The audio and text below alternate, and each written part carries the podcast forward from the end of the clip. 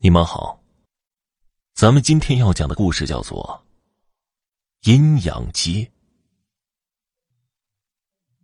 云南北方是茫茫群山，山间盆地镶嵌着许许多多小城，其中有一座小城叫秋城。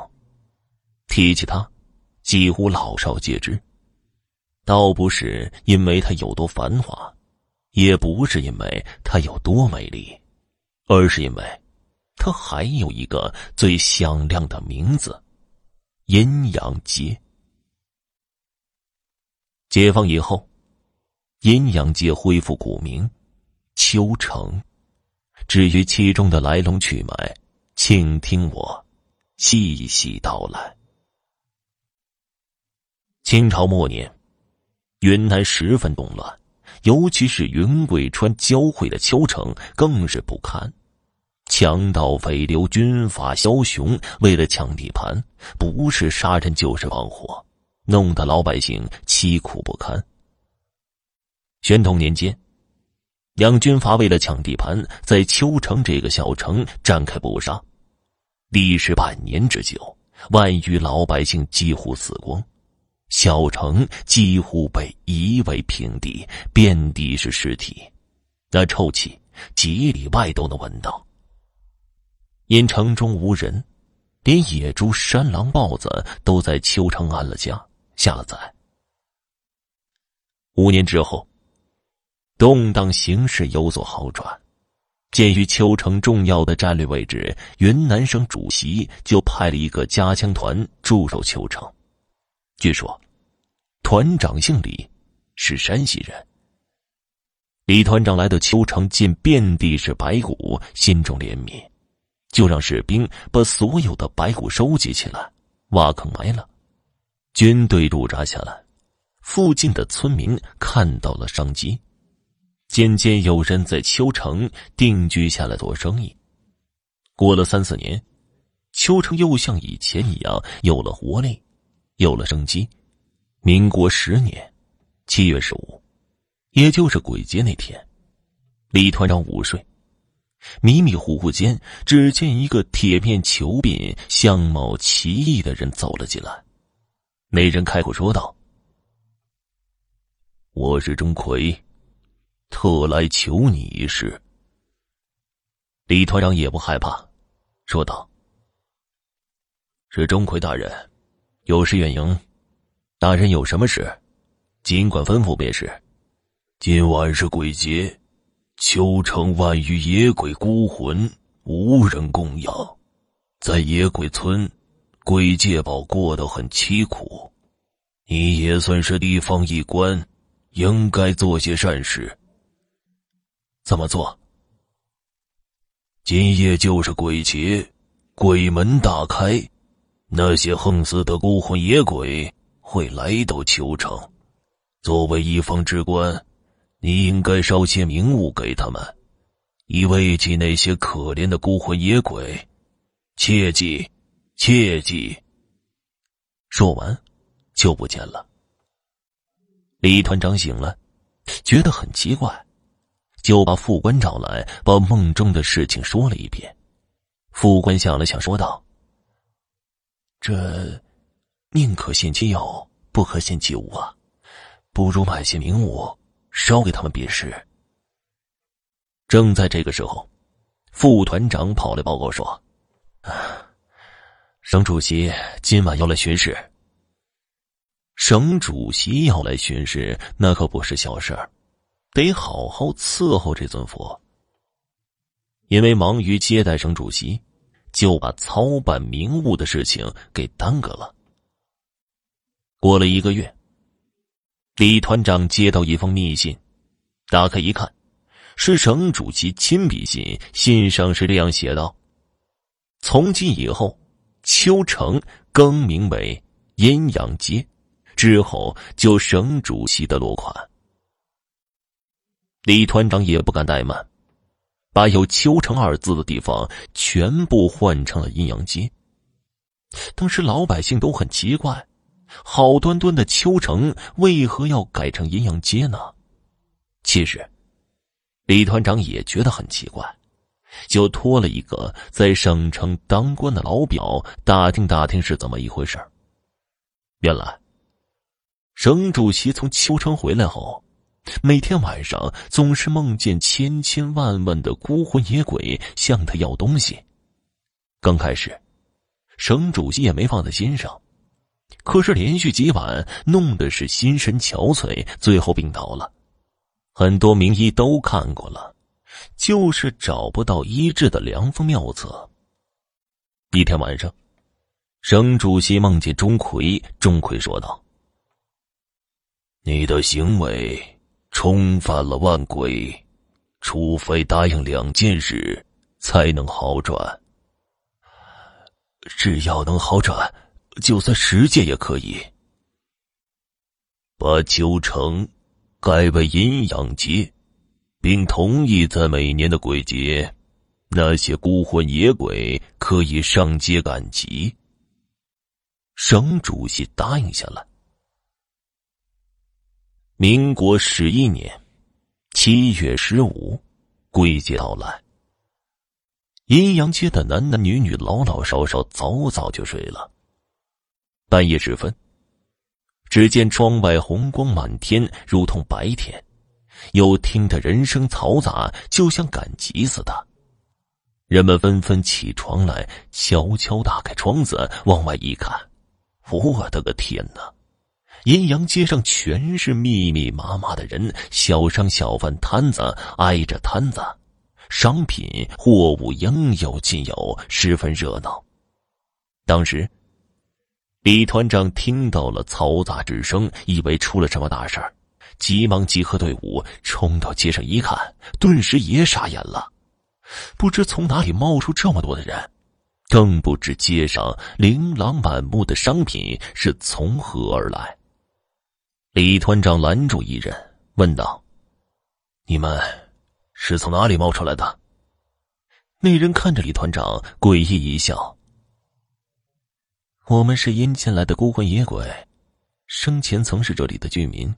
今晚是鬼节，鬼门大开，再加上这里是省主席特批的阴阳街，阴间的孤魂野鬼都可以来此赶集。”说完，又是诡异一笑。李团长当时就火了，大骂一声。他妈狗娘养的，竟敢糊弄老子！说着，掏出了枪，顶在那人的脑门上。你他娘的再不讲实话，我就一枪崩了你！那人也不害怕，诡异一笑：“哼，我已经是鬼了，难道害怕再死一次吗？”说完。一伸手揪住自己的头发，像拔萝卜一样，硬生生把脑袋从肩膀上拔下来，扔到副官怀里。那副官抱着脑袋，竟然吓傻了，一动也不动。那脑袋竟然还在咯咯直笑。李团长也吓傻了，大叫一声，正要往回跑，却已被团团围住。那些人一个个变成缺胳膊断腿的模样，一伙士兵开枪就是一阵乱射，可是打乱天，那些人不但没死，反而更加精神。枪声停了，人声也停了。一个老人走出人群，来到李副官面前：“这是阴阳界，人可以赶集。”鬼也可以感激，你们为何要撵我们走？人和鬼，鬼与人，在阴阳街相聚，不是很快乐吗？只要你们不找我们的麻烦，我们也不会找你们的麻烦。李团长许久才回过神来。既然如此，你们只管尽兴，我们回去就是。说完，领着士兵一溜烟的回了军营。当天晚上，有胆大的人偷偷溜到街上，混杂在鬼群里赶集。那些赶集的鬼也不伤害活人。民国十二年，鬼节晚上，大街上鬼来鬼往，热闹极了。有许多大胆好奇的人走上阴阳街，与那些孤魂野鬼混杂赶集，人鬼同街，好生热闹。又过了三四年，人和鬼竟然更加和谐。有些商家嗅到商机，在鬼节那夜。竟然做起生意，但问题也随之而来，因为根本分不清买东西的是人是鬼，也分不清钱是冥币还是洋币。后来，做生意的活人干脆在摊位边摆了一只碗，放进半碗水，再放一片柳叶进去，收到钱，放在柳叶水碗里一照，便知是冥币还是洋币。阴阳界的名气越来越大，很多外地人出于好奇，在鬼街那晚，纷纷来阴阳街赶集。据我姥姥说，她曾经就去过一次。阴阳街上的人身着各种奇怪的衣服，五花八门，什么样式都有。那些做生意的人，果真都在摊位一角摆上一碗柳叶水。我姥姥还讲了一个。关于阴阳街的故事，姥姥说，那件事是真的。事情是这样的，当时啊，姥姥家的隔壁有一个邻居，是马姓人家，人们都叫他老马。老马家就是阴阳界发生战火才逃出来的。战火那年，老马家的大儿子正好十五岁。死活不肯离开家乡，后来就死于战火。老马听说，在鬼节那晚，许许多多的孤魂野鬼都会来阴阳街赶集。